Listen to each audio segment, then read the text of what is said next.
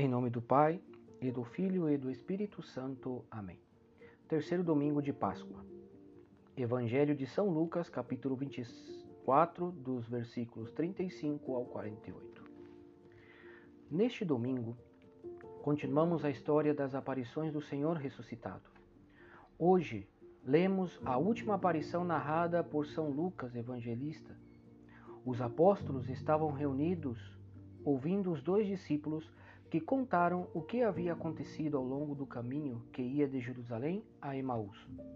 Isto é, o aparecimento de Jesus ressuscitado, que eles não reconheceram inicialmente, mas o reconheceram quando Jesus partiu o pão.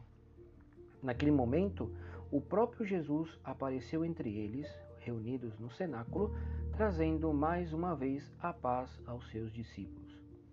O ensinamento de Cristo neste Evangelho é muito importante e de grande peso para a nossa vida espiritual.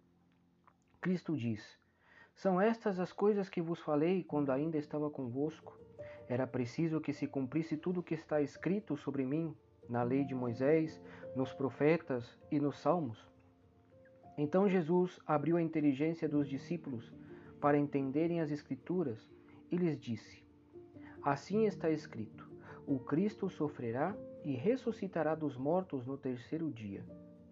E no seu nome serão anunciados a conversão e o perdão dos pecados a todas as nações, começando por Jerusalém. Vós sereis testemunhas de tudo isso. Jesus repete aqui o que já havia dito aos discípulos de Emaús, que tudo o que aconteceu em Jerusalém, desde a sexta-feira até o domingo, já havia sido predito e profetizado muitos séculos antes.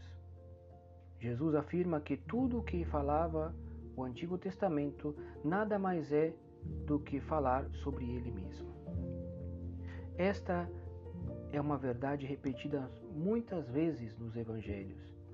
Esta não foi de fato a primeira vez que o Senhor disse essas coisas.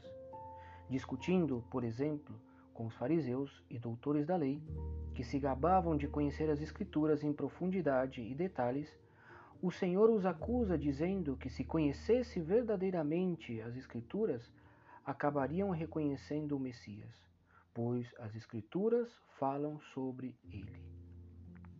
Após o pecado de Adão, Deus, em sua misericórdia, prometeu um Salvador, e a partir daquele momento quis que toda a sua revelação desse os sinais precisos para que o povo judeu pudesse reconhecer o Salvador quando ele viesse ao mundo. Se lermos e meditarmos com atenção as Sagradas Escrituras do Antigo Testamento, isto é, desde o Gênesis até os Evangelhos, passando pelos Salmos, os livros históricos, onde encontramos a narração da história do povo, do povo judeu, os profetas de Israel e etc., nós encontraremos que eles falam do Messias prometido por Deus nos antigos tempos. E ao mesmo tempo, veremos que descrevem a este Messias. Os profetas nos falam sobre seu tipo de vida, sobre o seu nascimento, como o profeta Isaías, da data do seu nascimento, o profeta Daniel, o local do seu nascimento, sua pregação, sua mensagem, e acima de tudo, fala-nos da sua paixão, de cada uma das suas dores, das suas feridas e da sua ressurreição. E alguns com tanta precisão como o rei Davi ou o profeta Isaías, que parecemos ler o mesmo evangelho de Cristo, e não um, um livro escrito 500 anos antes do nascimento de Jesus. Todas essas descrições indicavam aos judeus quem seria o Messias.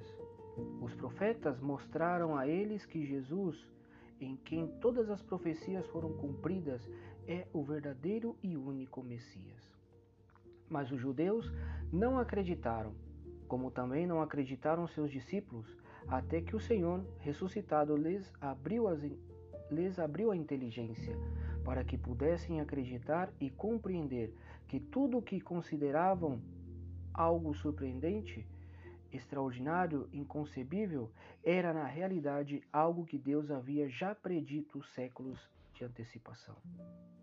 Peçamos, pois, neste dia, por intercessão dos santos apóstolos, que são o fundamento da nossa fé, que o Senhor abra os olhos da nossa alma e nos dê inteligência para penetrar e compreender as Sagradas Escrituras e assim crescer sempre no conhecimento e no amor de Jesus Cristo.